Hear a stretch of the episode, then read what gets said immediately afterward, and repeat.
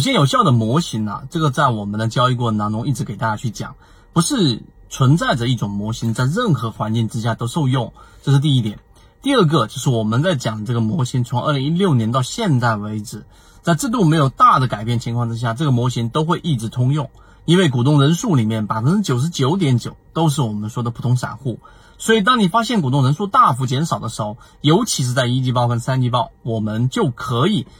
断定啊，或者说大概率能够把握得到，这是一只个股的筹码在快速的聚集，而这个快速聚集筹码的过程当中，如果发生在低位，甚至在超跌的位置，以及在估值水平远远下方的时候，这个时候就存在着一个快速套利和修复上涨的时候的一个空间，比较值得我们去注意，或者说我们应该珍惜的是什么呢？一个是模型，一个是在这个交易过程当中。我们全程的在给大家描述，包括它的下跌标，包括它的盘整，包括它出现问题的地方，包括它出现涨停之后的下跌等等。那到底这些位置要看什么东西呢？在小级别六十分钟级别上，我们要看它的量能到底是持续性的减弱，还是持续性的增长，还是几乎每一次六十分钟和三十分钟级别的小调整之后，它都必然形成一个第一类型和第二类型买点修复前面的下跌。那答案是后者，所以我们在这个地方上